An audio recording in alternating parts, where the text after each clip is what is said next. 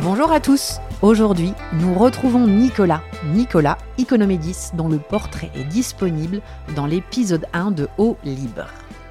Nicolas est l'auteur de Nager en eau froide, bénéfices et risques pour la santé, dont vous retrouverez les détails dans la description de l'épisode. L'expert de l'eau froide en France. Dans cette mini-série sur l'eau froide, Nicolas nous aide à comprendre les mécanismes et enjeux de cette pratique et démêle le vrai du faux. Il répond simplement à quatre questions essentielles pour que nous puissions tout connaître et appréhender cette discipline encore nouvelle et méconnue et la pratiquer en toute tranquillité. Première question.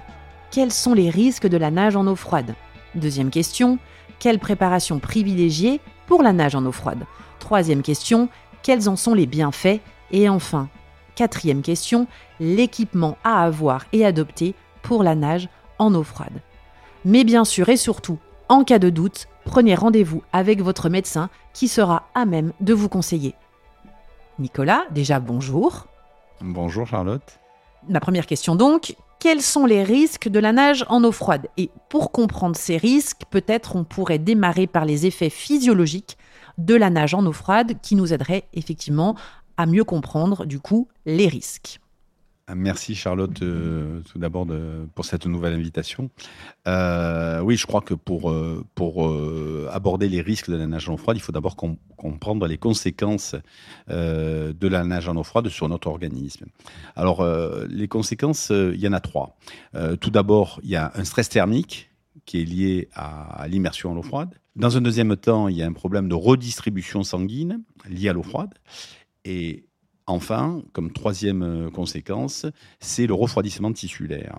Alors, on va voir d'abord le, stress thermique. Quand on rentre dans l'eau froide, donc il y a une différence de température entre la température cutanée et la température de l'eau, donc qui est beaucoup plus froide. Donc, on a un stress qui induit une accélération de la fréquence cardiaque qui induit une élévation de la pression artérielle et aussi une accélération de la, de la fréquence respiratoire, et ça c'est très important parce qu'on va le voir ensuite dans les risques, ça peut entraîner euh, euh, un allaitement et, donc un risque de noyade. Ensuite, quand on rentre dans l'eau froide, il y a un problème de redistribution sanguine, c'est-à-dire qu'il euh, y a un mécanisme de vasoconstriction au niveau des vaisseaux périphériques qui fait que le sang est ramené de la périphérie du corps euh, vers le centre du corps, vers, euh, vers le cœur et le poumon. Et ce phénomène est accentué par la pression hydrostatique euh, qu'on a dès qu'on rentre dans, dans l'eau. Eh bien, on a un phénomène de, redistribution sanguine, que l'eau soit froide ou chaude. Et la, troisième conséquence, donc, c'est le refroidissement tissulaire qui va encore une fois partir de la périphérie vers le centre, c'est-à-dire on va refroidir d'abord la peau, les muscles, les nerfs, et puis les organes vitaux comme le cœur, euh, le poumon ou le système nerveux central. Alors à partir de là, on va, euh, on va parler des risques. Ok, alors je, juste pour être, euh, faire une petite récap, stress thermique, redistribution sanguine et refroidissement. Donc ces trois effets physiologiques vont du coup amener certains risques. Voilà, alors il y a des risques qui sont immédiats, les risques qui, qui, vont arriver au bout de quelques minutes et les risques qui vont arriver au, plus tardif. D'accord, donc chronologie quoi. Alors chronologiquement, on va parler d'abord des risques immédiats. Alors ils sont doubles, c'est des risques cardio-pulmonaire. Alors, comme je vous l'ai dit tout à l'heure, quand on rentre dans l'eau froide, on a un stress thermique, on a cette tachycardie, cette élévation tensionnelle, mais on a surtout une, augmentation de la fréquence respiratoire qui s'est liée à cet état de panique. Et on peut euh, mal respirer, avoir une respiration courte, euh, de panique, et on risque d'inhaler. Et ça peut, ça peut aboutir à la noyade. Inhaler de l'eau d'inhaler de l'eau, de l'eau et donc euh, de se noyer. D'accord. Donc euh, dû à, cette, à ce mécanisme de, de, panique euh, lié au, stress thermique. Ok. Alors ça c'est le premier risque immédiat. Le deuxième risque, c'est si on rentre brutalement dans, dans l'eau, à ce moment-là on fait, on fait appel à, à, deux systèmes nerveux autonomes qui sont complètement antagonistes. C'est le système nerveux parasympathique et le système nerveux sympathique. Il faut savoir que la tête est énervée par le système nerveux parasympathique et qui, qui envoie, euh, quand elle est stimulée, quand il est stimulé, ce système nerveux parasympathique, un message au cœur de ralentissement cardiaque. Et quand le corps est stimulé par l'eau froide, euh, ça entraîne un message d'accélération du, rythme cardiaque. Et donc le cœur reçoit deux, messages mmh. qui sont complètement paradoxaux et ça peut induire des troubles du rythme cardiaque qui s'appellent les torsades de pointe, qui sont très, très graves et qui peuvent aboutir à un arrêt cardiaque. Donc attention, quand on rentre dans l'eau froide, il faut toujours rentrer progressivement en se mouillant le visage en dernier et sans bloquer sa respiration, parce qu'en bloquant sa respiration, ça, ça, accentue, ça aggrave le risque de troubles du rythme cardiaque.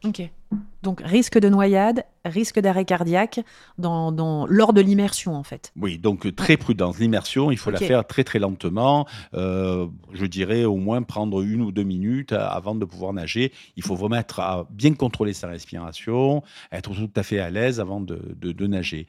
Puis ensuite, les, dans les minutes suivantes, euh, il y a ce, ce, phénomène de redistribution sanguine qui peut être à l'origine, que j'ai décrit tout à l'heure, qui peut être à l'origine d'une poussée tensionnelle. Donc attention chez les gens qui ont une hypertension mal équilibrée, il y a un risque de, de, de, de, tensionnelle, d'hypertension artérielle euh, grave euh, qui peut aboutir à un accident vasculaire. Donc toujours quand on est hypertendu, euh, bien avoir une tension artérielle contrôlée, ne pas hésiter à revoir son médecin traitant ou son cardiologue. quand on n'est pas hypertendu connu, moi, ce que je conseille, c'est de prendre sa tension artérielle au bord de l'eau avant euh, l'immersion et au sortir de l'eau pour, pour voir l'impact de l'eau sur, euh, sur la tension et euh, le faire au moins une fois par an. D'accord, ok. Donc là, le risque, au bout de quelques minutes, si on a effectivement cette redistribution sanguine, c'est de voir sa pression monter très fortement, quoi. Oui, alors bon, si on est si on n'est pas hypertendu, non. Si on est hypertendu, mal équilibré, oui. Donc euh, donc il faut il faut il faut pas hésiter. Donc si on a une hypertension artérielle connue, à la faire rééquilibrer euh, s'il y a une anomalie. D'accord, très bien. Et ensuite, il y a le refroidissement, tissulaire qui lui aussi survient quelques minutes après. Alors tout d'abord, il commence par la périphérie, on l'a vu par euh, c'est un refroidissement au niveau des muscles et des nerfs. D'accord. Qui, qui, intéressera surtout les gens qui sont peu acclimatés, les novices. Et alors, il, aboutit à, à, une perte d'horizontalité du nageur euh, qui va nager en oblique, donc euh, parce qu'il y a un refroidissement au niveau des bras, ah donc il n'arrivera plus à garder la position horizontale. Même si c'est bien nager en piscine, quoi. Même si c'est bien nager en piscine, c'est parce qu'il est refroidi au niveau des bras, donc il va nager oblique et ensuite il va être vertical parce qu'il n'arrivera plus à avancer. Et il y a là, là aussi, il est exposé à de la noyade par un refroidissement, un refroidissement neuromusculaire. D'accord. Puis, au bout d'un certain temps, alors qui est variable suivant les individus, il y a un risque d'hypothermie. Alors, qu'est-ce que c'est que l'hypothermie? C'est une chute de la température centrale corporelle en dessous de 35 degrés. OK.